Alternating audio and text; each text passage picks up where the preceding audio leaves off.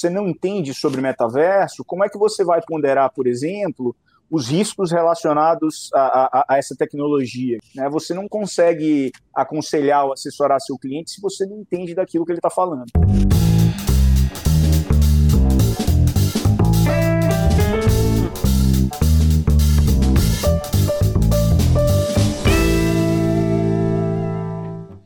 Olá, seja muito bem-vindo, muito bem-vinda ao LecCast. Eu sou o Márcio Calai e no episódio de hoje nós vamos falar sobre a regulação da economia digital.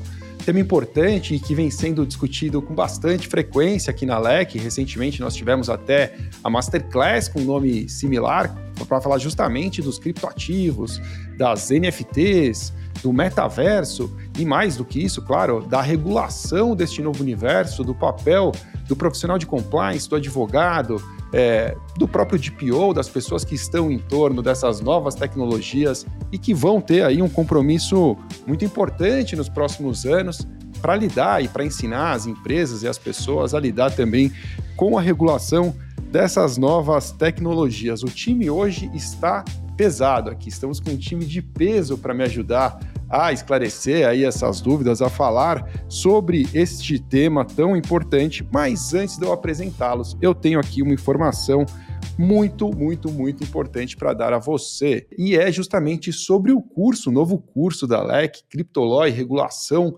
da Economia Digital, um curso que acaba de ser lançado e já está com 50% das vagas preenchidas. É isso mesmo. Este curso ele comporta 70 alunos por turma, assim como os demais cursos da LEC, e neste momento metade das vagas já estão preenchidas. Algumas vagas ainda estão disponíveis, como eu falei, e você tem a oportunidade de ingressar nesta próxima turma, nesta primeira turma, com uma condição muito especial de lançamento. A LEC decidiu oferecer 50% de desconto. Então, se você tem interesse nesses assuntos e quer sair na frente, se tornar um profissional é, que está na vanguarda, que realmente tem aí a intenção de se destacar é, rapidamente, é, eu recomendo fortemente que você acesse o, o, conteúdo do curso e faça a sua inscrição. Esta oportunidade ela vai durar até que as vagas se esgotem ou até o dia 10 de abril, que é quando começa a primeira aula aí deste novo curso. É, eu, eu dizia que nós fizemos recentemente uma masterclass sobre a regulação da economia digital e este conteúdo está disponível ainda, se você quiser assistir, for uma aula mesmo, um conteúdo mais denso, aprofundado sobre o assunto, você pode assistir em lec.com.br barra masterclass. Você pode assistir esse conteúdo, vai ter muito lá, muito conteúdo, muita explicação sobre o que, o que são é, estas novas tecnologias que estão sendo reguladas, que são tratadas por este novo de nova economia digital. E você, nesta mesma página, tem todas as informações sobre o curso. Então, Fica aí o convite, vá até lá, aproveite essa oportunidade, realmente será apenas para esta turma, esse desconto especial de lançamento, e depois, é claro, você terá a oportunidade de entrar em outras turmas, mas eu não perderia esta chance se fosse você. Vamos lá? Vamos falar de coisa boa, vamos chamar a turma aqui que vai estar conosco, e aí eu vou apresentar todos eles a você. Quem está comigo aqui hoje é o Daniel Sibili, o Alexandre Sarti e o Hélio Moraes. O Daniel Sibili, ele é o diretor de compliance para América Latina na Oracle e é também o coordenador de diversos cursos aqui na LEC, é, entre eles o curso de Compliance Anticorrupção e o curso Criptoló e Regulação da Economia Digital. Daniel é um dos fundadores da LEC e já estava na hora de voltar aqui ao LECcast, né, Daniel? Seja muito bem-vindo, cara. Prazer ter você de novo. É, cara, é verdade, faz tempo. Eu lembro o nosso, o nosso primeiro bate-papo, acho que foi o primeiro ou segundo bate-papo. Episódio número lá um. na sede da LEC antiga. Número um. muito, foi muito legal, foi muito legal. Muita gente comentou. E agora, voltando para falar sobre um assunto é, que, eu, que eu tenho verdadeira paixão, e com, com esses feras, o Hélio e o Ale aqui, o Ale eu tenho o prazer de trabalhar todos os dias, é um cara é, super diferenciado e vocês vão irão ver isso ao, ao longo do curso. Show. É, o Daniel está se adiantando aqui, mas para dizer até acho que é importante essa informação. São todos professores do curso, o curso que eu apresentei aqui no começo, essa turma que está conosco aqui. Você, ao se inscrever, pode ter aula com todos eles. Quero apresentar também o Alexandre Sart, que está aqui conosco. O Alexandre é diretor jurídico da Oracle e DPO. Alexandre, seja bem-vindo ao LecCast, cara. Prazer ter você aqui. Obrigado, Calai. Prazer estar aqui com vocês hoje. Legal. Está conosco também o Hélio Moraes. O Hélio é sócio do PK Advogados, é um advogado que atua já nesse assunto. Hélio, obrigado por estar aqui com a gente hoje. Vai ser um prazer bater esse papo contigo também. Calai, boa noite, Alexandre. Boa noite, Dani. Prazer enorme, tema muito interessante que me empolgo muito. Estou super feliz de estar aqui com vocês hoje. Eu tenho muitas perguntas para formular e, e, é claro, né, se a nossa audiência trouxer mais algumas perguntas, eu vou trazer é, para vocês também. Para a gente começar, eu queria colocar todo mundo na mesma página, ou pelo menos tentar colocar todo mundo numa situação aí de igualdade sobre essas, esses conhecimentos, essas tecnologias, porque a verdade é que para muita gente esses termos ainda são difíceis. Para mim mesmo, eu confesso, eu não sou um especialista nisso e é, tenho uma, um conhecimento básico, aprendi muito com vocês na Masterclass, mas seria legal se a gente pudesse fazer um joguinho aqui, um bate-papo rápido, uma troca rápida, só para dizer o que é o que. Não se prendam às técnicas, não se prendam aos termos técnicos. Eu acho que aqui o, o que é importante nesse momento é só realmente que a gente possa trazer, para quem nunca ouviu falar desse termo, uma informação rápida do que, que ele representa. Vamos fazer essa brincadeira para ver o que sai? Primeiro deles, blockchain. Quem pode dizer o que é blockchain e a sua importância? Ah, essa, essa, eu posso falar aqui. É, eu sou, sou um entusiasta aqui de blockchain, gosto muito do tema, então. É, bom, blockchain, na verdade, é um grande banco de, banco de dados é, digital, né? Então, se, se, a gente pensar num grande banco de dados, é isso que é a, a, a, blockchain. Então, todas as vezes que você joga as informações na rede, né, elas são replicadas em vários computadores né, e ficam registradas de modo permanente. Então, a, além disso, ela é considerada também inviolável, né? E ela é impossível de ser corrompida. Então, é, seria dessa forma que eu definiria o blockchain aqui para quem ainda não conhece da tecnologia. De uma forma bem fácil, o que é esse tal de tecnologia blockchain? Vou imaginar, se você, se você vai casar, você tem que ir num, num cartório.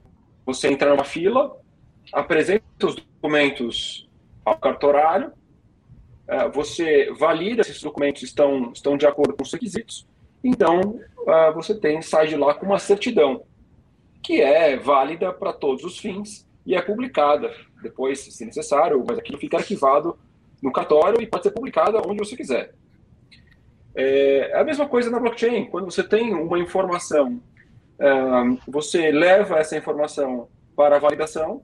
Essa uma vez validadas pelos uh, mineradores ou pelos validadores, essa informação se torna válida e inscrita dentro de uma blockchain, é, dentro de uma rede de blocos, é, em que você consegue ter, é, de uma forma imutável, a validação daquele dado para sempre.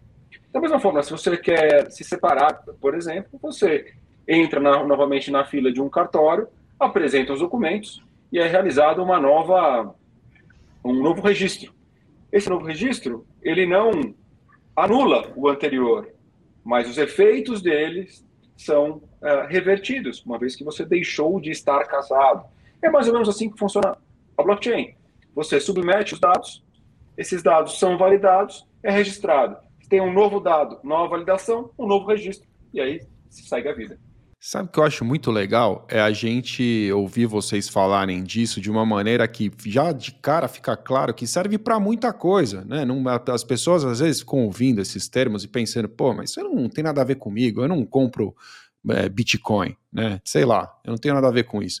Mas, mas o exemplo do Daniel é muito vida real, né? Quer dizer, isso dando certo, a gente pode pensar, é, e aí os donos de cartório vão ficar bravos comigo, mas a gente pode pensar que talvez é, nosso país possa diminuir a burocracia, de certa forma, parar de contar com tanto reconhecimento de firma, com autenticações e coisas do tipo, porque existe uma confiança né, naquele dado que é, está num registro fidedigno ali. Isso é muito legal, né? Porque as aplicações se tornam infinitas, né? Quer dizer, tem muita coisa, imagino que dá para fazer é, com, com blockchain. E, e, eu queria até pedir a vocês, sempre que vocês tiverem um exemplo ao longo do nosso papo, fiquem à vontade para trazer exemplos novos aí de aplicações dessas tecnologias na vida real, porque isso nos ajuda muito. Quando a gente fala em Web 3, Web 3.0, o que isso quer dizer, pessoal? Para quem nunca ouviu. Acho que vamos. Deixa eu pegar essa agora. Bora, Helio. É, e daí depois, obviamente, o pessoal me ajuda aí, né? Mas assim, a gente vê uma evolução em termos da, das gerações de internet, né? Então, a gente, o, o blockchain, ele vem permitindo né, uma mudança no conceito, então, então, assim, eu acrescentaria, além do que o, o Ale e o Daniel falou, que ele, ele permitiu um, uma evolução no conceito que é a transferência de valor diretamente entre uma pessoa e outra né, pela rede. Né? O que, que isso quer dizer né, na prática? Hoje em dia você transfere informação. A internet, como a gente está hoje, você vai lá, acessa, vê conteúdo, mas para você transferir eh, um valor ou uma coisa de uma maneira única, né? Depois a gente vai entrar aqui falar sobre NFT, né? Mas assim, você transfere eletronicamente uma foto. Se eu mandar para você aí agora, Kalai, eu vou ter a foto, você tem a foto também, né? Então, o, o, essa tecnologia que está por trás do blockchain, ele resolveu um problema antigo no, no mundo digital, que é a questão uh, do duplo gasto. Né? Então, essa rede, como ela é toda distribuída e descentralizada, se eu transferir um ativo digital para você, é, eu não tenho mais ele. E quem vai validar? Os nossos peers que estão nessa rede. Né? Então, essa é uma coisa toda ampla. Então, a Web 3.0 é, é a gente evoluir do nosso estágio atual que a gente tem de web para uma web completamente descentralizada, permitindo essa transferência de valor. No limite, depois a gente fala mais aí para frente, né? O próprio dinheiro vai sair de, de carteira para carteira, sem precisar alguém validando, né? Então, a, a, a, eu vou personalizar muito mais o meu papel ali na, na internet, dando uma outra característica, né? É, é, uma realmente é uma expansão do que a gente tem hoje como internet, né? Cara, muito interessante isso. Se a gente pensasse no, no Napster, vocês lembram do Napster ou Napster? Antigamente que as pessoas trocavam música é, eu, eu, fui DJ, né, muitos anos, e eu, quando, quando naquela época, não dava para você, não tinha Spotify, né, enfim, era, não vou me entregar minha idade agora, mas a verdade é que as pessoas trocavam músicas diretamente, e tem até um, uma série na Netflix fantástica contando a história toda de como foi que surgiu e, e do, no caso do no caso do Spotify, né, não do, do Napster, mas é, de certa forma já era um, um, um, início disso, né, de você fugir de uma comunicação centralizada para uma comunicação é, de pessoa para pessoa, né? Eu acho que a ideia estava lá. Eu acho que é um pouco, mas assim ali na, naqueles início ali, você não tinha muito controle, né, sobre essa questão. Então, se você transferir a música, você ficava com a música também, né? O que o blockchain vai permitir, né, na indústria da música, pode ser uma revolução, porque assim, eu posso uh, emitir né, a minha música dentro de um NFT com um número controlado de pessoas que vão receber isso e eu, como autor, eu tenho gestão sobre isso. Isso foi um, sempre foi um grande desafio na indústria da música, né? Quantas cópias tinha o CD, né? Então, e os CDs piratas e por aí vai, né? Então, esse, esse eu acho que é um ganho gigantesco. Então, assim, você perguntou, né? Não vou. Tem várias indústrias, na indústria, nessa indústria do entretenimento, da música e das artes, tem muitas aplicações. Né? É, é muito interessante mesmo. Diga. A própria história do, do, do Bitcoin, né? Antes de, dele existir, tiveram outras iniciativas de moedas digitais, mas o que, que o Bitcoin trouxe de diferente? Ele eliminou o tal do gasto duplo. É, antigamente você, você poderia, não, as primeiras iniciativas, eu poderia transferir uh, um dinheiro digital para o Kalai, um para o Hélio e um para o Alê, mesmo tendo apenas um. Né? Hum. A grande diferença e a grande é, eficiência do Bitcoin é no momento em que eu transfiro para você, você tem uma cópia do meu livro caixa. Então, saiu de mim, é, saiu da minha conta e foi para a sua. Você tem esse registro. O Hélio também, o Ale tem. Então, se eu gasto para você, eu já não tenho mais nada. Então, é esse fim do gasto duplo que fez com que o Bitcoin se tornasse aí uma, uma grande, uma, ou trouxesse uma, uma tecnologia que possa ser utilizada em diversos segmentos, né? E o que Cara, eu acho é, interessante é, disso. Diga lá, Ale. É, é que toda vez que a gente fala sobre blockchain, a primeira palavra que vem à cabeça das pessoas é o Bitcoin. Né? Verdade. Na verdade, é, é, tem, tem uma analogia que eu acho muito interessante, que é assim, é, o Bitcoin ele é a lâmpada e o blockchain ele é a eletricidade. Então, assim, existem várias aplicações que você pode fazer para a tecnologia Bitcoin, é, blockchain que vão muito além do Bitcoin. A gente vai falar mais sobre isso. Cara, é muito eu, legal. Deixa eu só pegar um, um ponto aqui que, que, foi uma coisa que sempre me. É, a gente que teve, né, que ser meio autodidata nesse assunto, né, porque é um assunto muito novo, né, então todos aqui foram meio atrás, né, e, e essa coisa do blockchain, no começo, eu, eu ficava muito assim, mas aonde que está esse blockchain, esse blockchain, esse blockchain? E na verdade, assim, tem vários blockchains e de vários tipos e para várias aplicações, né? Então acho que isso é uma coisa legal da gente contar para o pessoal, porque isso era uma coisa que me angustiava muito no começo, que eu ficava tentando entender, mas esse Bitcoin está onde? Né? Que, que blockchain é esse que tal? Tá... E daí depois eu fui entendendo que, na verdade, tem, tem diversos tipos de blockchain, até com pequenas variações e aplicações distintas, né? Todos baseados num, né, num, relativamente num conceito é, é, central, né? Mas com pequenas variações a depender do tipo de aplicação, né? É, eu achei muito interessante. Você tava, o, o Hélio estava dizendo sobre. Você falou assim: ah, não quero me antecipar sobre NFT, mas você estava dizendo quando, quando existe a transmissão, né, de, de algo de um para o outro. A gente falou, pô, você, você tem a música, é uma música só, a música vai passar para a pessoa, ela passa a ser dela e dessa forma não permanece com você. Isso é, gera proteção de direitos, né? Essa que é, eu acho que é o ponto que eu queria chegar. É, NFT, de certa forma, vem para isso também, quer dizer, ela, ela vem para trazer uma forma de você. É, ela serve também para isso, para proteger direitos. Então, eu, eu, tenho como registrar que aquilo é único por uma NFT e dessa forma é, isso se torna valioso, isso cria valor. Como funciona a NFT? Eu queria te perguntar sobre isso. É, a, a, NFT, assim, no fundo, é, ela já existe há bastante tempo, né? Então a gente tinha alguns, alguns anos, já tinha aqueles é, CryptoKits, né, que eram aqueles gatinhos e tal. Aquilo não deixava de ser uma NFT, mas a gente não dava esse nome. Né?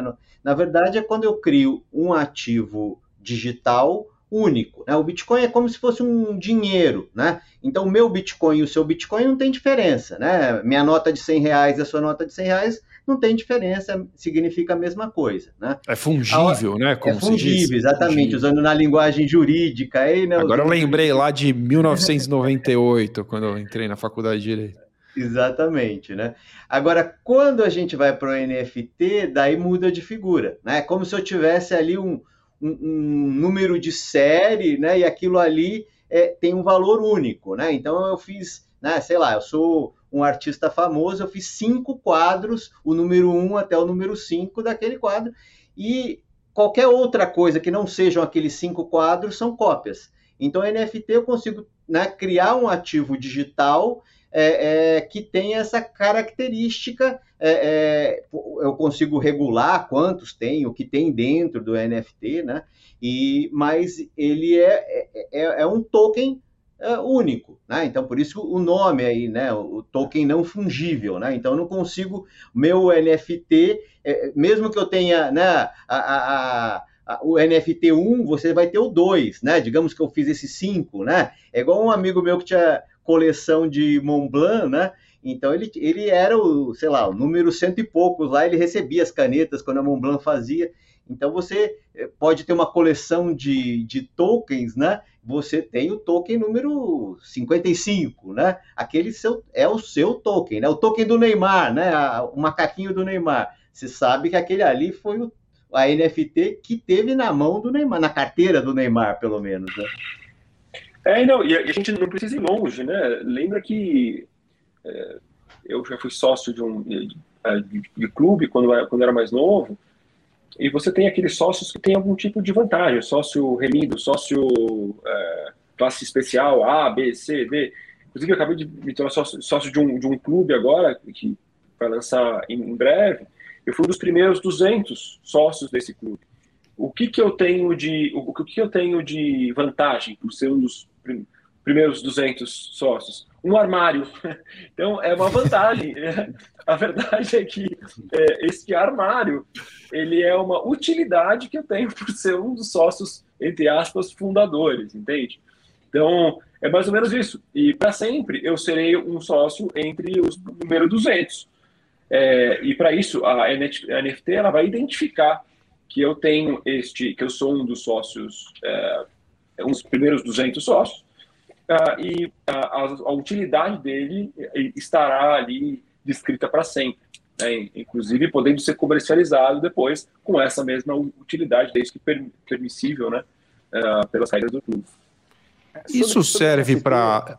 Ale, me aproveita para dá, dá também sua, sua, sua, contribuição e me responde. Isso serve só para para o universo digital ou eu posso ter NFT para coisas da, da vida física fora da tecnologia?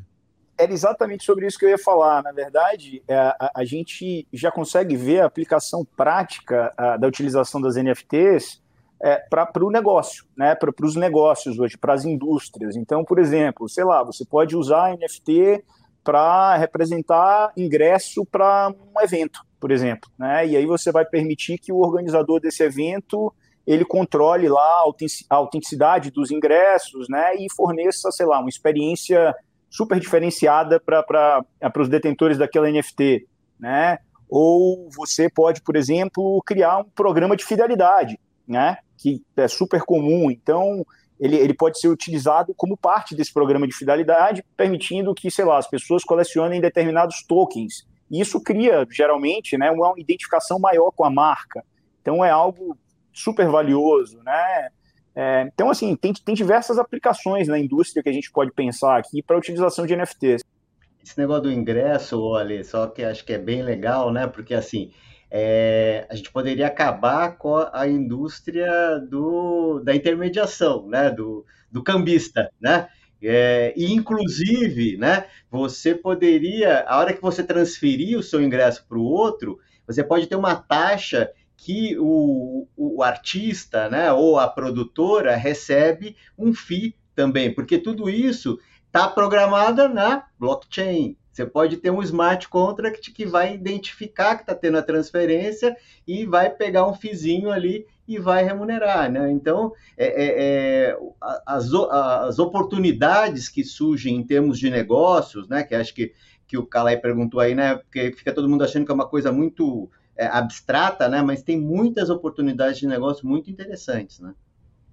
Eu estava olhando para trás aqui, eu tenho eu sou skatista, né? Aqui atrás tem, um, tem uma madeira aqui, um, shape de skate, que tem um número 38 de 200. É exatamente isso, né? Quer dizer, ele é, é de um skatista chamado Ray Barbie, que é um cara fantástico, histórico no skate, e ele é músico, é artista, é fotógrafo, e ele tirou algumas fotos e fez uma coleção de 200. E aí, quando eu fiz 40 anos, minha esposa comprou para mim, vem assinado por ele e tal. Hoje em dia, ele poderia mandar junto com isso, talvez, uma NFT dessa, dessa, né, desse skate comemorativo aí, desse shape comemorativo, e seria uma aplicação muito interessante mesmo para acho que para tudo que é colecionável, né? Muito legal. NFT, essa NFT poderia agregar vídeos de momentos especiais dele, de, de pequenos, né? Lá do ateliê dele, ele fazendo os skates, né? Exato. Ou poderia te dar direito a, a, a ir no evento dele. Um né? show, é, um show, exato. sei lá, poderia agregar várias outras coisas. Né? Ele pode, ele pode ter a própria marca dele e isso te dá um determinado desconto, enfim, é, as possibilidades de exploração são, são imensas, assim. Eu vi recentemente o, o Rony da reserva falando sobre uma NFT de alguma coisa, de um tênis, de algum lançamento da reserva que vinha com uma NFT. E, e aí eu, eu, sempre penso nisso. Vocês pegaram um ponto muito legal, que é a aplicação no mundo real das pessoas que não estão envolvidos profundamente com a tecnologia, né? É, e aí, o que, que, é, o que, que a gente ouve do lado de cá, né? Pô, NFT é uma bobagem. Mas por que, que as pessoas falam isso geralmente, pelo menos quando eu escuto? Ah, o cara faz ali um bonequinho palito, né? Desenha lá a cabecinha com um bonequinho palitinho, põe lá NFT e quer vender. Isso daí, como a banalização de todas as outras tecnologias também acontece, é, no começo, quando teve aquele hype, né? Do ah, NFT, se você falava disso, muita gente tentou, né? Criar coleções de coisas que não têm valor nenhum. Eu imagino, eu queria ouvir de vocês, que isso já está se perdendo, né? O que tem valor fica, o que não tem valor desaparece. Não adianta sair comprando bonequinho palito de qualquer pessoa, porque não vai é, revender isso num valor mais caro. Vocês concordam ou não? Tô, tô, tô enganado. Poxa, eu acho que no, talvez 95% da, das criptos, das 20 mil criptos que existem hoje são, são porcaria. São projetos aí que não, não tem nenhum tipo de fundamento. É, você falou da, da música, tem um projeto muito legal que chama Audios. Ele é mais ou menos um Spotify descentralizado. E qual que é a, a importância dele aí, né? Ou a relevância?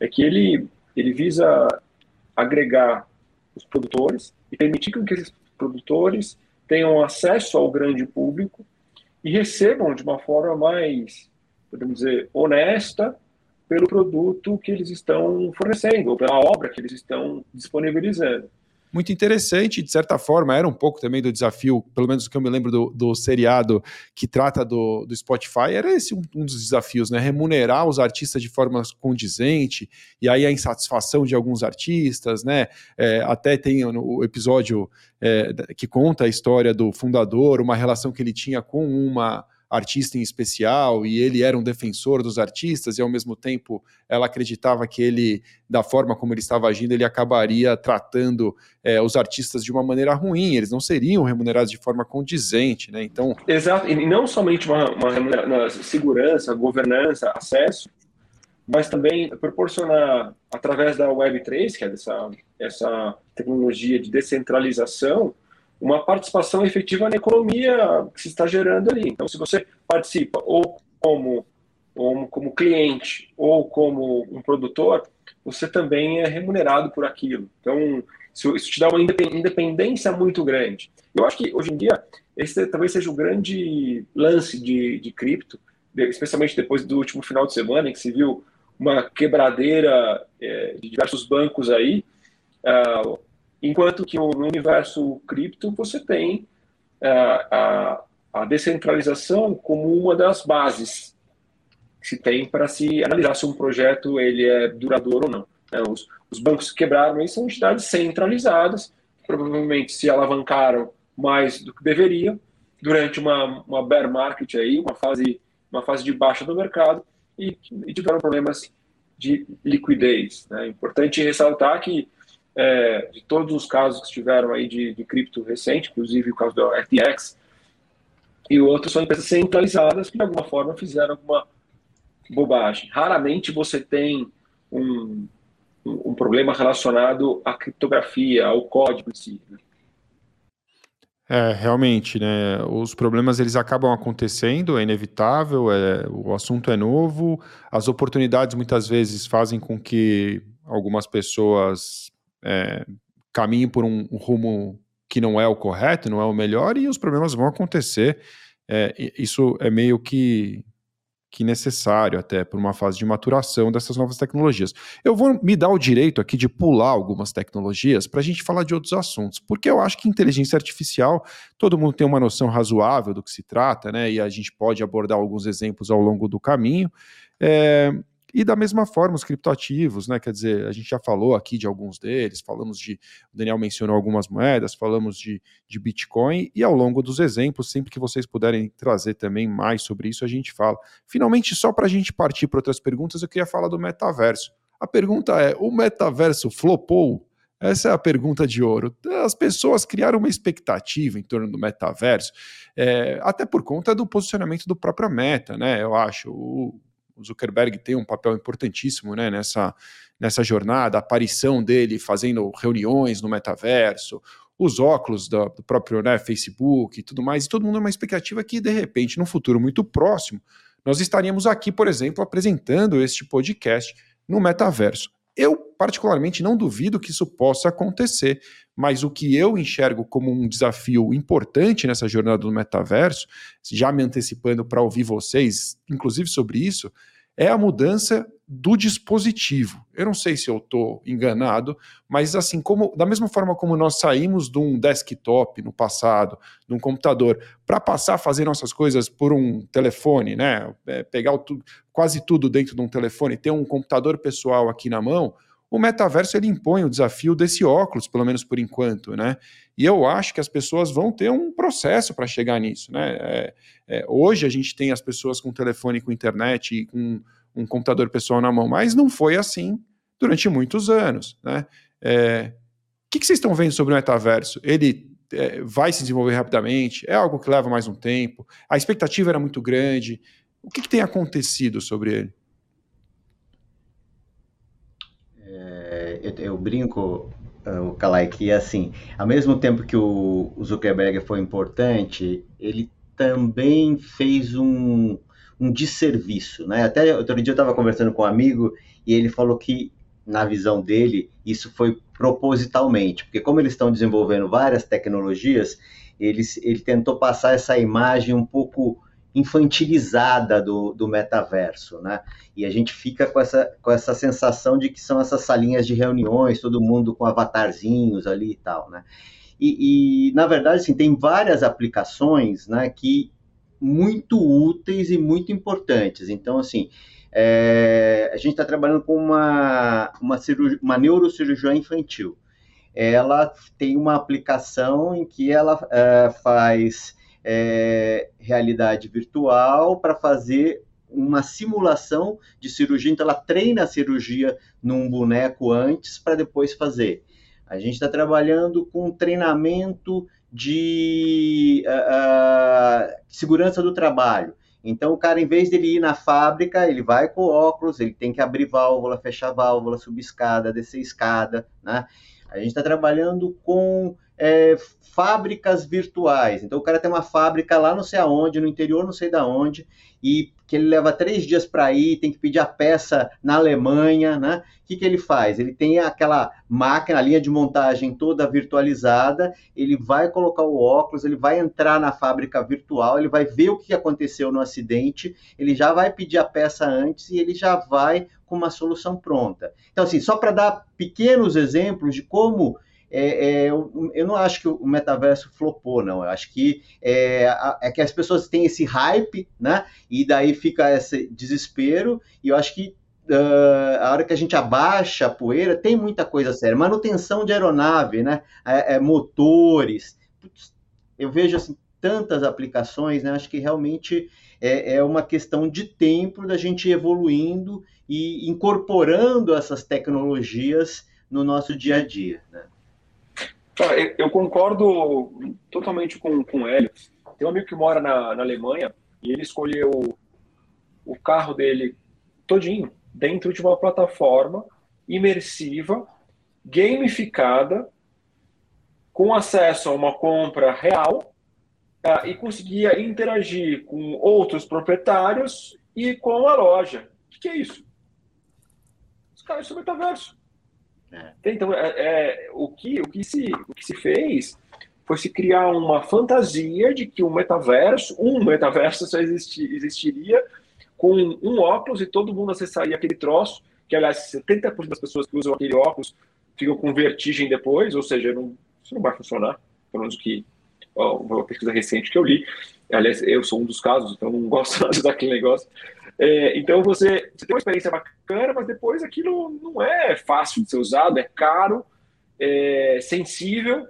É, você tem que ter uma série de um mínimo entendimento sobre a, a funcionalidade para ter acesso. Então, não acho que, que é sobre isso que a gente fala quando a gente menciona o metaverso. O metaverso já existe no dia a dia. Um outro exemplo, é, eu fui para Mendoza é, recentemente e uma, eu, eu, li que um dos projetos de uma das vinícolas era você criar uma, uma experiência uh, no metaverso. Falei, pô, metaverso com vinho, eu quero tomar um vinho, quero degustar, e não, necessariamente é, olhar para ele, mas você pode olhar como é feita a colheita, por exemplo.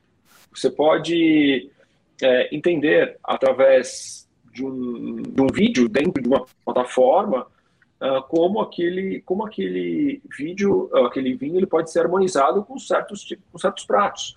E você pode, caso tenha interesse, até mesmo pedir o, aquele vinho para ser entregue na sua casa e conversar com outras pessoas que beberam aquele vinho e avaliaram aquele vinho, por exemplo, num vinho da vida, por exemplo, que a gente usa para comparar, olhar preço, tudo isso. Então, tudo isso, é isso é o metaverso.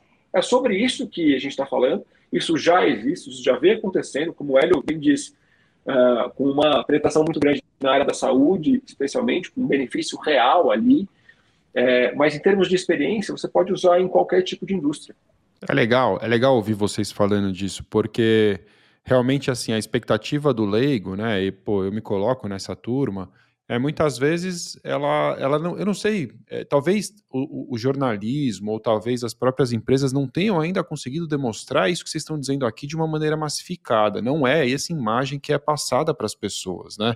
É, quando me falam metaverso, o que vem à minha cabeça é coisas do tipo Second Life, que não foi para frente, sabe? Aquelas coisas de você ficar andando numa cidadezinha e ver um show lá dentro, e não tinha sentido. Era, eu, pelo menos que eu testei, não fazia muito sentido. E o óculos, ele é um obstáculo mesmo, né, cara? Eu, é, entre os meus hobbies, eu tenho muitos, eu tenho um que era pilotar aeromodelo. E aí, é, lá em 2015, por aí, 16, a gente começou a fazer um negócio que chamava FPV. A gente colocava um óculos e uma câmera na ponta do, do aeromodelo e pilotava em, em, primeira pessoa, né? First, first person view. E é justamente esse desafio que o Daniel mencionou que muita gente passava, desde lá atrás eu já via isso, que é uma problema de labirintite mesmo, né? Você fica perdido né, no, no espaço ali e não é conveniente, não é confortável para ninguém. Então tem esse desafio de tecnologia aí que ainda precisa ser superado, mas quem sabe em breve pode ter um holograma do metaverso aí que você vai poder ver sem óculos algum ou alguma coisa melhor. Mas eu acho que é maturação mesmo. Eu queria levar o nosso papo agora para alguma experiência mais próximo do, do universo compliance, jurídicos e etc. Né? É, acho que quem nos ouve muitas vezes também fica pensando: bom, muito legal tudo isso que eles estão falando, mas não tem nada a ver com a minha vida. A não ser, é claro, pelos exemplos muito bem dados que vocês trouxeram, que aproxima. Né?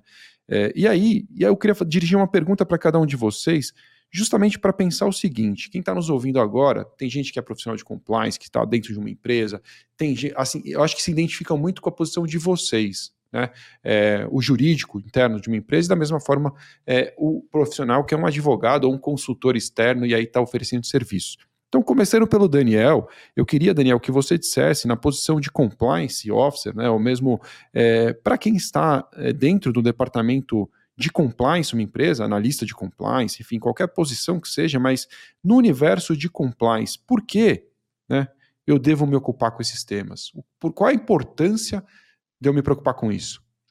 Então, Calai, eu vejo, assim como esse exemplo que eu dei, eu acho que o, as empresas estão ou têm a possibilidade de entrar nesse, neste meio e ter é, diferentes canais de vendas a qualquer momento. E é, da mesma forma em que as pessoas não acreditavam na venda por WhatsApp, eu lembro disso há um tempo atrás, a venda através do Facebook, é, através, a venda através de um, de um metaverso, seja ele público ou, ou privado, deve ser uma realidade muito em breve para muitos setores.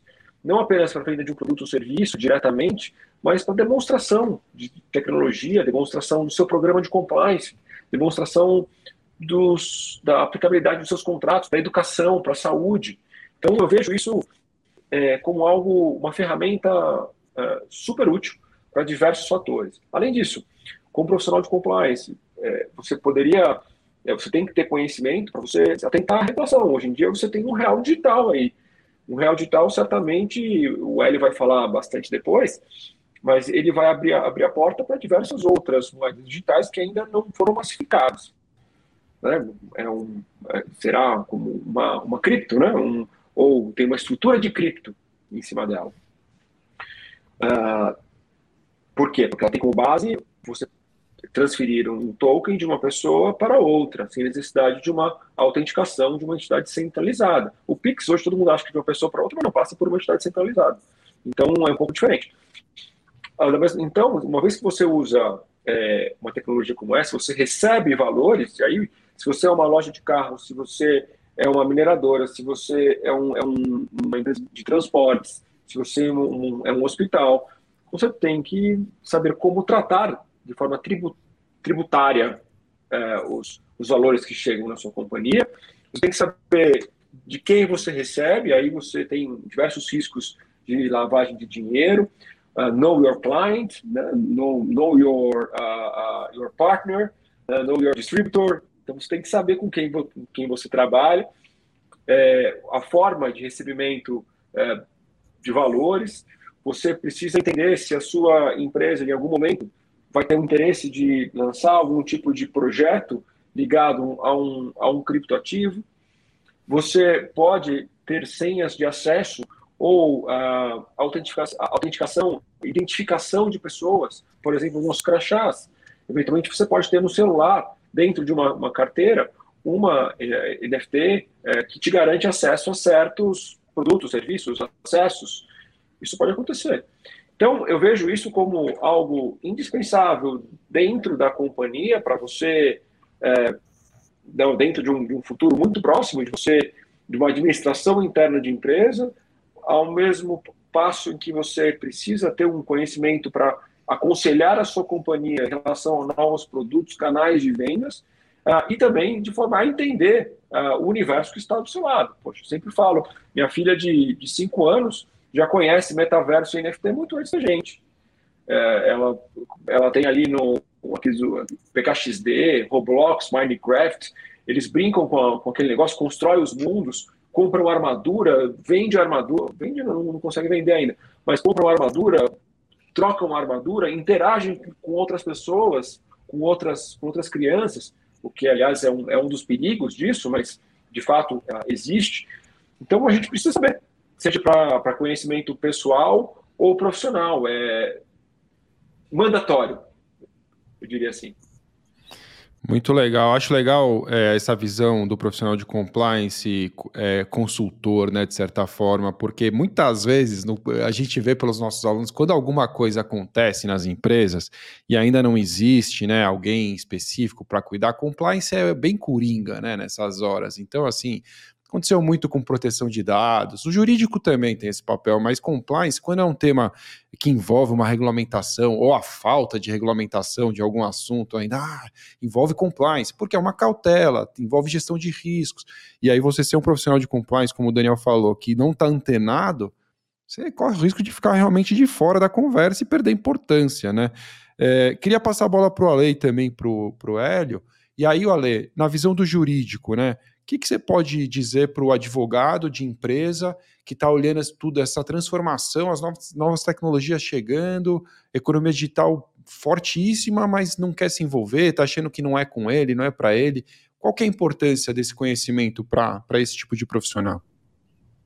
Ah, eu acho que é, é, é, assim, é crucial, né? À medida que as empresas elas vão começando a adotar as novas tecnologias, o advogado interno ele precisa entender dessas tecnologias para poder aconselhar o seu cliente interno. Né? É, diferentemente de um escritório, você tem apenas um cliente, que é a empresa para a qual você trabalha. Então, por exemplo, né, quando a gente acabou de falar aqui sobre metaverso, então, se você não entende a tecnologia, se você não entende sobre metaverso, como é que você vai ponderar, por exemplo, os riscos relacionados a, a, a essa tecnologia? Quer dizer, uh, dentro do metaverso, como é que você vai pensar, por exemplo, que você poderia ter ali, uh, eventualmente, uma violação à propriedade intelectual do seu cliente, né? Porque você teve uma violação ali, por exemplo, a direitos autorais ou a marca, né? É, se, se, essa empresa está criando ali um, uma estrutura dentro do metaverso, é, você tem que pensar, por exemplo, em responsabilidade civil, né? Se alguém vai criar talvez um dano psicológico a uma outra pessoa, é, obviamente, você vai ter que pensar sobre proteção de dados.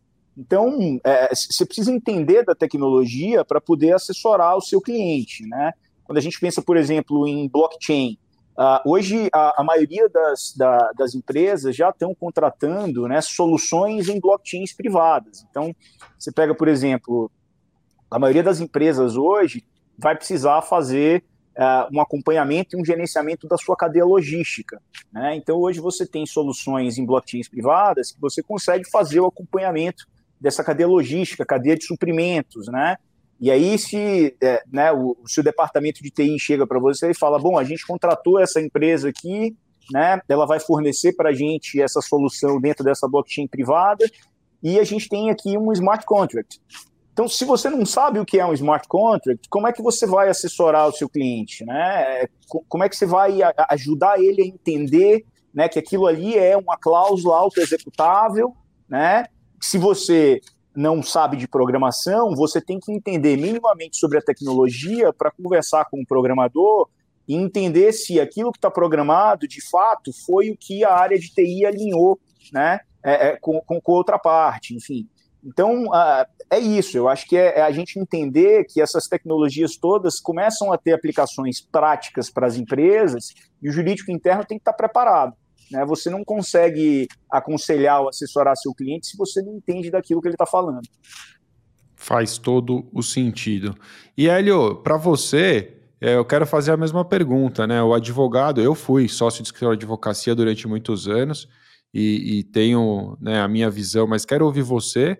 O, o que, que você pode dizer para quem está nesse cenário? O advogado que faz parte de um grande escritório, ou o advogado que tem o seu próprio escritório e às vezes pensa, pô, isso é muito distante para mim, não, não, vale a pena, né? Não vou ter cliente de, grande para atender, enfim. É, para quem, para que tipo de advogado externo é, é esse conhecimento? O que, que você pode e a importância desse conhecimento? Cara, assim, o que eu vejo, né? Eu acho que a gente está no meio da, da, da, quarta revolução industrial, né? E muita gente às vezes fica, até coloca, não, mas o advogado, a profissão do advogado está perdendo a importância, né? Eu acho que não, né? Na verdade, ela está ganhando uma importância estratégica. E, e to, dominar essas tecnologias, como o Ale falou, né? Não, não tecnicamente, profundamente, mas os conceitos eles são muito importantes para você ter capacidade de assessorar. Então, você entender, né? A gente, o Ale falou ali, né, do, do no caso do metaverso, é, proteção de dados, né? Nós estamos aí no meio dessa jornada, implantando LGPD em várias empresas, né? Estamos aí criando o nosso ecossistema aqui de brasileiro, né? A autoridade avançando, né? Quando a gente olha para o metaverso, cara, tudo são dados, tudo, tudo, tudo. Então, se eu estou olhando aqui para a câmera, a câmera está identificando que eu estou olhando para a câmera, ou se eu olhei para o Dani, ou se eu olhei para o Alê, né? Tudo isso pode estar sendo coletado dentro do metaverso e ser metrificado para saber, eles vão saber se eu gosto mais do Dani, do Ale ou de você, né? Daqui a pouco o algoritmo já consegue fazer isso, né? Sem eu ter falado nada, sem. Então, assim, tudo são dados. Então, como que eu vou usar esse dado? Daí entra muito compliance, né? Que é, é, é eu estava pensando nisso esses dias, né? o compliance em cima da inteligência artificial, porque a gente faz o compliance em cima das pessoas, mas e os vieses que as inteligências artificiais vão ter, né? E esses dados todos sendo utilizados dentro do metaverso, os algoritmos que vão trabalhando isso, né? Então, assim, tem um universo de, de possibilidades, né? Eu, só para mencionar dados, né? Mas é, é, eu, eu, acho que não lembro se foi o Ale, o Dani que falou também da propriedade intelectual, né? Aí não, tem muita coisa em termos de propriedade intelectual, marcas, uso, tem vários, contratos, né? É, é, compliance, tesouraria, né? Tesoura, quem tem cripto ou não na tesouraria, né, o, o Dani? Hoje eu vi que subiu, o Bitcoin subiu hoje, e tem algumas companhias eh, mais americanas, né, que tem na tesouraria uh, Bitcoin e as ações delas subiram junto, né? Então, mas qual que é o limite, né? Como, como que eu controlo isso? Porque isso tudo é risco, né? Então, obviamente que no cripto, embora seja, né? O, o, o Dani falou muito bem isso, né? É descentralizado, então a gente foge de alguns é, é, algumas armadilhas que tem no, no sistema dos bancos, mas ao mesmo tempo eu também preciso ter compliance. Né? Então, como é que eu monto uma exchange? Né? Nós estamos aí no meio da lei, né? tivemos a, a lei 14. É, 478 no final do ano passado, regulando é, a necessidade de uma exchange ter uma licença. Por quê? Eu preciso ter regras de compliance para buscar evitar problemas como o da FTX, né?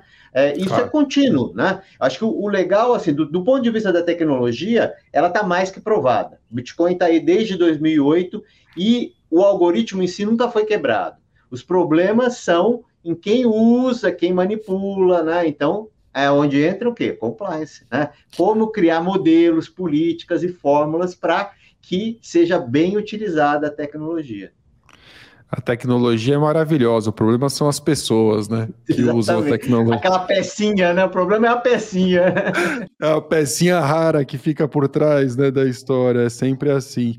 Cara, é, eu, eu quando eu ouço essas novas tecnologias, né, ou mesmo os novos temas que se tornam quentes dentro do nosso universo de compliance, quando é, começaram a falar sobre proteção de dados, né? Nossa, a lei geral de proteção de dados.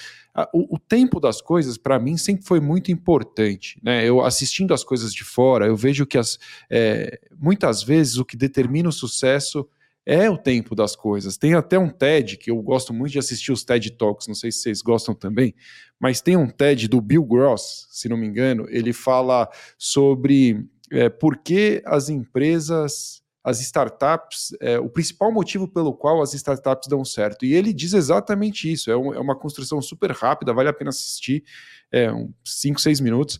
E ele fala que o principal motivo pelo qual as startups dão certo é quando elas acertam o tempo das coisas, né? o timing. Essa é a principal. Eu acho que mais de 40% é, no critério que ele estabeleceu, na pesquisa que ele fez, é, mais de 40% das vezes que elas dão certo é justamente por conta de ter acertado o time. Então, como exemplo, ele fala: poxa, é, tinha, o YouTube já tinha sido inventado muito antes, mas a tecnologia, a velocidade da conexão da internet não era suficiente naquele momento. Então não era o time. Quando o YouTube surgiu, aí sim a gente já tinha velocidade de conexão de modo geral na internet para que aquilo desse certo. Eu lembro do próprio Waze. O Waze, quando surgiu, ele precisava das informações de trânsito que as pessoas tinham que compartilhar, ninguém compartilhava nada, a qualidade da informação que ele dava era muito ruim. Tiraram o Waze do mercado e ele voltou depois de um tempo de uma maneira em que, num tempo mais adequado, ele explodiu e se tornou o que se tornou, né? Acabou com aquela indústria de, de GPS para carros, né? Transformou essa indústria de uma maneira muito importante. Então, o tempo das coisas sempre, na minha visão, sempre foi muito importante. E eu falo isso para os nossos alunos, porque eu olho nossos alunos, eu vejo as pessoas que estudaram comigo na LEC em 2012 para fazer compliance anticorrupção, hoje são gerentes, diretores de compliance. As pessoas que estudaram proteção de dados nos primeiros anos e que isso é, começou a ser discutido, da mesma forma, hoje você não encontra um profissional de, de proteção de dados com 4 ou 5 anos de experiência júnior. Essa pessoa já é um destaque no, no mercado hoje é, nacional. Né? E, e aí, o que eu, quando eu vejo uma oportunidade como essa, que vocês estão apresentando para a nossa audiência aqui, o que vem à minha cabeça é o timing. O timing me parece perfeito, quer dizer, se uma pessoa tem interesse por esses assuntos, quer estudar, é, talvez agora seja a hora que ainda dá tempo de, em alguns anos, essas pessoas se tornarem destaques, da mesma forma como aconteceu com tanta gente boa no passado em outros assuntos. E aí eu queria perguntar como é que foi, no caminho de vocês, um momento, se teve uma história, se não teve uma história, mas se, se algo aconteceu para vocês terem falado assim, pô, tá na hora de eu começar a estudar esse assunto. O que, que foi, como foi que, que, que vocês, é, é, que a atenção surgiu? Quando foi que você parou para pensar e falou assim, cara, eu preciso começar a estudar sobre esse assunto. Vocês tiveram alguma. Teve um, um evento, algo passou pela cabeça, foi pela oportunidade, foi pela dor. Vocês passaram. Eu passei vergonha para aprender compliance, eu passei vergonha em reunião. Já contei essa história milhões de vezes. Falaram de compliance, eu não sabia nada do que eu estava fazendo lá e foi ridículo. E aí fui pesquisar, foi, por, foi pela dor, não foi pelo amor. Como que vocês começaram? Vocês tiveram alguma história sobre isso? Alguém quer compartilhar? Putz, uh, no meu caso, foi quando, lá em 2019, 18, 19, 19, um amigo veio falar do, do tal de, de, Bitcoin, né? E falou, cara, isso aqui vai mudar o mundo. Eu falei, não, tá maluco que mudar o mundo, mas eu, como você é um cara que, como eu acredito em você, eu vou comprar aqui uma, um negocinho. Cara, o troço começou a subir desenfreado, maluco. Eu falei, meu Deus do céu, o que, que é isso? E aí o negócio começou realmente a fazer uma diferença. Aí eu falei, bom, já que fez uma diferença, tu entendeu o que, que eu investi, o que, que, o que, que é isso. E aí eu comecei a entender o, o lance de você ter um, uma carteira, de você conseguir, como a gente era um, um, grupo de amigos muito próximos, a brincadeira é que a gente tinha que pagar em, em cripto o, o acerto do churrasco. Então a gente falou, cara, a gente não precisa usar banco mais, é isso mesmo e fazendo conta de churrasco, né? 50 para lá, 100 para cá. E aí a gente começou a entender como é que funcionava aquilo, todos os amigos ali baixaram é, uma, uma carteira virtual, na época era a Exodus, não era nem a, a MetaMask para celular, e a gente achou aquilo maravilhoso. E, cara, e aí eu, eu comecei a ler, e pô, sou meio cabeçudo nesse aspecto, eu gosto de uma coisa, eu começo a ficar a, a querer estudar sem parar, e, e aí eu caí no, no livro, num livro do, sobre o, o Ethereum, né? É, que conta a história é, de, de, todo o projeto, as dificuldades e como ele provavelmente vai mudar uma, a próxima geração. E aí eu fiquei maluco, cara. E aí eu comecei a ficar maluco, eu comecei. Depois você começa a olhar é, NFT, você começa a falar sobre, olhar sobre isso, sobre finanças descentralizadas. Você começa a ver que tudo isso se baseia na, na não necessidade de, de, intermediários. E a nossa geração se especializou em contratar intermediários para tudo. Quando você começa a se tornar independente, autossuficiente criar o seu próprio sua própria economia, você começa a entender o valor das coisas. Muito é, interessante. Conta aí, Ale. É, no meu caso, é, é, engraçado, porque acho que está alinhado com o que eu estava contando aqui, é, né? Estava falando aqui da, da, da, importância de você entender das novas tecnologias e eu trabalhando numa empresa de, né, de tecnologia uh, foi um dos fatores que me fez precisar entender sobre o assunto, né? Porque um belo dia eu descobri que a Oracle tinha é, soluções em blockchain. Né? Então, obviamente, eu já conhecia um pouco do assunto, mas não tinha profundidade. Né? Então, assim, bom, vamos ter que negociar esses contratos. Bom, acho que agora eu vou precisar entender um pouco mais de blockchain, né? O que, que é blockchain isso aqui, né? E, e aí você começa a entender, né? O que era. fui fazer um curso específico do, do Don Tapscott, que é um dos caras que né, começou a escrever sobre esse tema e é né, um, um, uma sumidade aí no tema. Ah, para poder, na verdade, me atualizar e conseguir atender o meu cliente interno. Né? Então, assim, a, a, minha, a minha história né, com, com, com, com, as novas tecnologias, né, e começou especificamente com o blockchain, foi por pura necessidade de, de conseguir aconselhar aqui a Oracle da melhor forma possível. Né? Pô, faz todo sentido, né? Vem realmente a calhar com a história que, com a importância que você contou. Sua história reflete exatamente isso, né? A vivência do, do advogado sendo impactado pela transformação da vida em sociedade ao redor, né? É, a, a, vida mudou, a economia muda, os negócios mudam e, e com isso o advogado não pode ficar para trás. E você, Elio, em que momento que você falou, pô? E, e um ponto, não tinha, aí... não tinha o curso do leque ainda, Calai, naquela ainda, época. Ainda, eu, é, eu é sempre assim. É sempre assim, cara. É sempre assim. A gente, hoje em dia, essas pessoas que estão aqui nos acompanhando têm a oportunidade de ouro, que a gente está mastigando todo o conhecimento sobre a regulação, para eles vai estar tá tudo muito bem organizado. Sem o curso, você tem que buscar na raça, né? É, e no fundo, é isso que vocês falaram, né? A informação ela está espalhada em vários livros, ela está espalhada em centenas de lugares. Se você tiver todo o tempo do mundo para buscar, você vai encontrar. E, e, é um dos valores que eu vejo muito nos cursos que eu faço hoje em dia. Eu penso nisso. É, o que, que eu vou encontrar? Eu vou encontrar muitas vezes uma economia de tempo gigante, né? Alguém já fez esse trabalho para mim. Tá tudo compilado, o que é essencial, o que, que eu preciso conhecer realmente. E, e eu muitas vezes escolho cursos que são assim objetivos e que me poupam é, o tempo de pesquisa. E você, Helio, como é que foi a sua jornada com essa decisão de de estudar? Cara, assim, eu, eu, é, eu, eu, sou engenheiro eletrônico, né? Então eu comecei na tecnologia, eu fiz o caminho inverso, né? Mas isso, né? Vamos deixar para lá quando foi isso, né? Mas, é, mas depois fui para o mundo jurídico, já estou no mundo jurídico quase 30 anos, né? E, e, sempre, e sempre vendo as ondas, né? Então, cada onda que vem, e obviamente a gente vai acompanhando muito o que está acontecendo lá fora, né? O Brasil tem o, o efeito Orloff aí, né? Então a gente está sempre um pouco atrasado.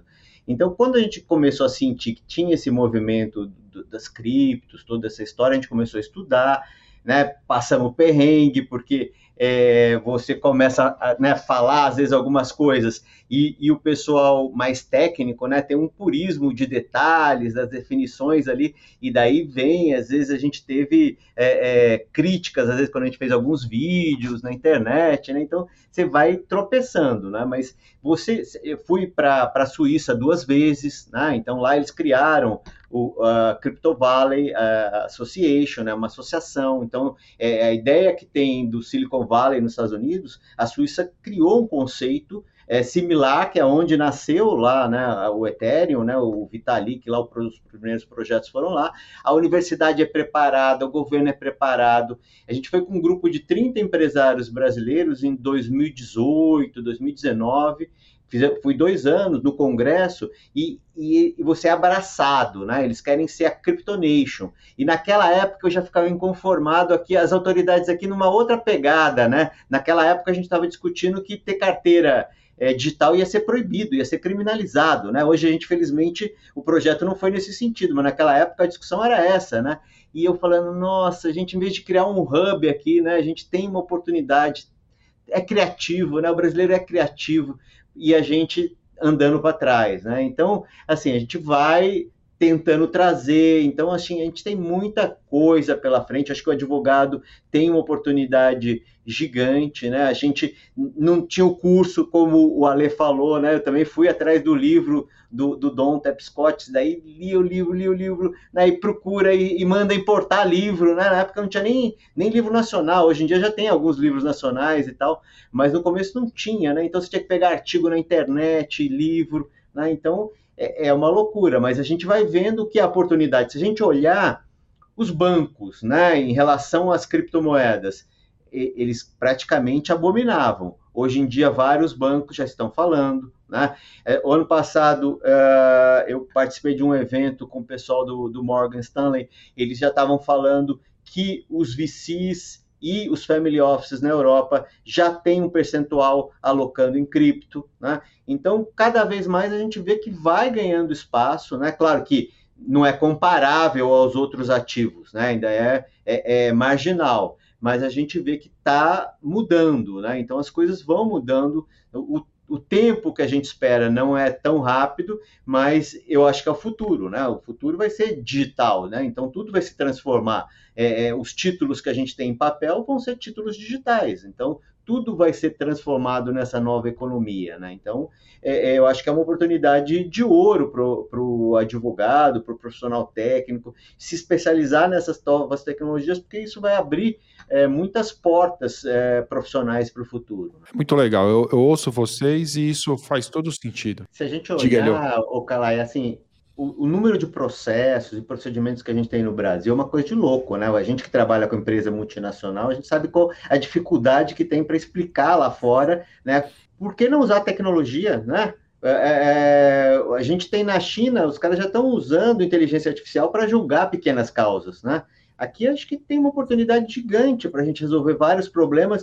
Ah, mas o juiz, o juiz tem uma pilha imensa, ele não olha no detalhe cada processo, né? Então, assim, é, é a gente às vezes fica com uma restrição que é improdutiva para o país, né? É, é verdade, cara. Você me lembrou de uma história. Eu, a gente está caminhando para o nosso encerramento aqui, mas rapidamente você me lembrou de uma história quando eu era estagiário de direito e, e eu fui convidado. A gente tinha uma publicação no escritório lá que não vem ao caso, mas que era aquela, aqueles doing business em Brasil, né? Era uma coisa meio para os americanos entenderem como funcionavam as coisas aqui. E aí uma comitiva americana veio para o escritório e aí me chamaram porque como eu que cuidava da junta comercial e tal ah, você vai ter que ir lá explicar o que é reconhecimento de firma, porque eles não estão conseguindo entender e tal.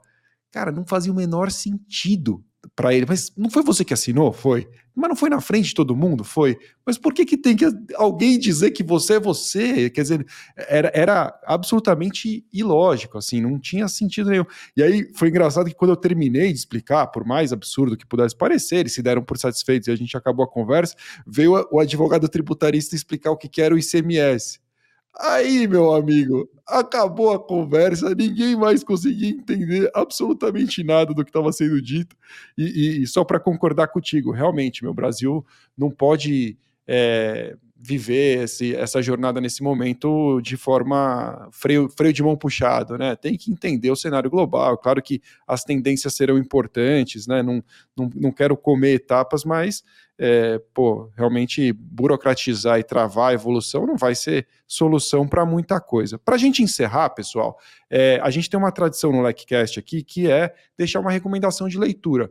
Eu estou surpreendendo vocês, não falamos disso antes. Não sei se vocês têm algo é, pensado, se cada um quer deixar um, se vocês têm um em comum, mas fiquem à vontade. Vocês gostariam de recomendar alguma leitura para nossa audiência? Eu, eu posso deixar aqui uma sugestão, né? Até falei bastante hoje sobre, sobre blockchain, citei aqui o curso do Don Squad, é, é o Blockchain Revolution. É um livro espetacular é, para quem quer começar a entender sobre blockchain. Eu acho que é, é a leitura ideal assim para você para você dar o, é, o pontapé inicial, assim. Show. Algo mais? Eu falo do, do The Infinite Machine, é, o livro da Camila Russo. Esse livro, para mim, mudou o jogo completamente. Eu lembro que são poucos livros que você termina, eu fiquei quase em depressão, assim, na hora que terminou o livro. Uh, vocês encontram na Amazon e aí vários outros, vários outros sites. The Infinite Machine. É isso, né? Boa. Hélio, dica de leitura aí. O que, que você gostaria de deixar para a turma? Eu queria recomendar que ficasse muito atento que hoje né, foi o lançamento do GPT-4. Né? Então, o presidente da OpenAI lançou hoje a nova versão do, do GPT-4, né? que é a inteligência artificial é mais falada, na verdade, existem várias outras, né? E, e aí até pegar o teu exemplo do tributário aí, né? Ele, ele fez um exemplo lá que o, a inteligência artificial calcula como se é, é, você faz é, a incidência tributária de uma pessoa. Eu falei, eu quero submeter isso ao direito brasileiro para ver se essa inteligência artificial é boa mesmo, né? Porque se ele conseguir calcular aqui no Brasil, daí eu vou falar, olha, mas assim, de, independente dessa brincadeira, eu acho que esse negócio é, é sério, né? Eu acho que é, a inteligência artificial veio para ficar, é uma ferramenta de apoio para o advogado gigantesco, né? Então, é, seja para você fazer pesquisa, seja para você montar uma estrutura de um, de um, plano inicial, de um contrato inicial, né? Não, não que você né, não tenha que ter o seu trabalho ali de depois refinar e depurar isso, né? Claro. Mas é, é, isso vai mudar o mundo da advocacia, né? Então, não só da advocacia, né? De uma maneira geral, a forma como se trabalha, né? É um, uma questão que a gente precisa estar muito antenado aí no que vem pela frente. Hélio, há rumores de que a, o chat GPT passou na OAB, é verdade isso, será? Teve uma notícia que circulou aí dizendo que ele passou na primeira fase, então realmente a transformação da advocacia vem pesada com a inteligência é. artificial. Pessoal, para quem quiser encontrar vocês é, que nos acompanhou, que vai assistir isso, que vai ouvir isso no carro, na academia, enfim, depois no podcast ali, é, qual o melhor canal para eles falarem com vocês? Eles, eles geralmente eles têm dúvidas, nossa audiência é super engajada, é muito legal que nossos convidados passam aqui, depois falam, pô, recebi um monte de comentários lá do, do podcast, então isso acontece. LinkedIn é um caminho bom para falar com vocês? Tem algum melhor? Comigo é o LinkedIn, Calai, LinkedIn. é onde eu tenho, eu sou mais ativo lá, como Hélio, Hélio Moraes. Moraes. Tem mais é. algum, é. tem mais algum nome? Não, Hélio Moraes. Não, tá como Hélio Moraes lá. Então lá falo bastante coisa, falo sobre é, proteção de dados, novas tecnologias, tem sempre alguma coisa diferente lá que eu, que eu coloco. Então. Show. Então o Hélio encontramos pelo LinkedIn. O Alexandre, Alexandre, Ale, toda vez que eu falo seu nome, cara, eu tenho uma tendência a falar Sartre ao invés de Sartre. Sartre não sou só eu, né? Eu, eu não sou o Jean Paul. Mas, é, mas é comum, né? A cabeça, é comum, olho é comum. lê. Cara, toda vez eu me corrijo, mas legal. Então, o Alexandre Sartre você encontra também no LinkedIn. Daniel, seus canais, LinkedIn, Daniel Sibili, com dois L's. É isso aí, Daniel Sibili com dois L's e E. É, Show. Cara, foi muito legal esse bate-papo. A próxima a gente fazer, podia fazer tomando um vinho também isso é legal. Cara, é. é eu, assim... eu falei pro Ale que a gente ficava umas 5 horas conversando e tomando cerveja aqui de boa. Fácil, fácil, eu, fácil, fácil. Eu vou confessar para vocês sexta, aqui. Né? Eu não fiz metade das perguntas. Ó, tô com um caderninho aqui, nem metade do que eu tinha é, adicionado para vocês, porque realmente é um tema muito interessante. O bate-papo flui, é super legal quando isso acontece. E eu tenho certeza que vai ser mais um episódio que nossa audiência vai elogiar muito, porque é gostoso de ouvir. São pessoas conversando sobre um problema, sobre desafios, sobre, enfim, novidades, sobre como a vida será muito em breve, ou já é até em muitas situações, a nova vida da nova economia é, digital. Isso é muito interessante. E numa próxima oportunidade, já fica aqui desde já o convite, vamos fazer isso ao vivo. Nós sentamos lá na LEC, tomamos um café durante a gravação, um vinho após a gravação, ou já mistura tudo e vira um bate-papo com vinho também, que não faz mal nenhum. E, e, dessa forma eu tenho certeza que a gente vai poder trazer mais conhecimento para a nossa audiência. Pessoal, obrigado é, de coração, foi um prazer ter vocês aqui. Hélio, Daniel, Ale, obrigado. Obrigado, valeu, Hélio. Gente. Obrigado, Hélio. Muito legal, valeu. Vai, foi um prazer. Um abraço. Valeu. E obrigado também a você que nos acompanhou até aqui. Foi um prazer ter você conosco aqui. Quero lembrar a você ainda para a gente encerrar, que o curso Criptoló e Regulação da Economia Digital, ele está com as inscrições abertas e o início desta primeira turma acontece no dia 10 de abril, agora de 2023, se você vier escutar isso muito depois. Então, é, não perca essa oportunidade, Alex está com uma oferta especial de lançamento, 50% de desconto para os early adopters, para os primeiros, para aqueles que vão sair na frente e realmente querem ocupar uma posição de vanguarda, diversificar os seus conhecimentos e realmente é, não perder essa onda, não perder esta oportunidade. Então acesse lecelec.com.br barra masterclass, é onde você pode assistir a masterclass sobre este tema com mais informações e é também onde você vai encontrar informações adicionais sobre o curso e se as vagas ainda estiverem disponíveis até o dia 10 de abril, você as encontrará por lá. Pessoal, foi um prazer. Até a próxima. Fiquem com os nossos episódios de sempre. O seu like, o seu comentário sempre muito bem-vindo. Bem-vindo. Sigam a Alec nas mídias sociais, que dessa forma é, a gente vai alcançar mais gente. Obrigadão, foi um prazer. Um grande abraço. Fui.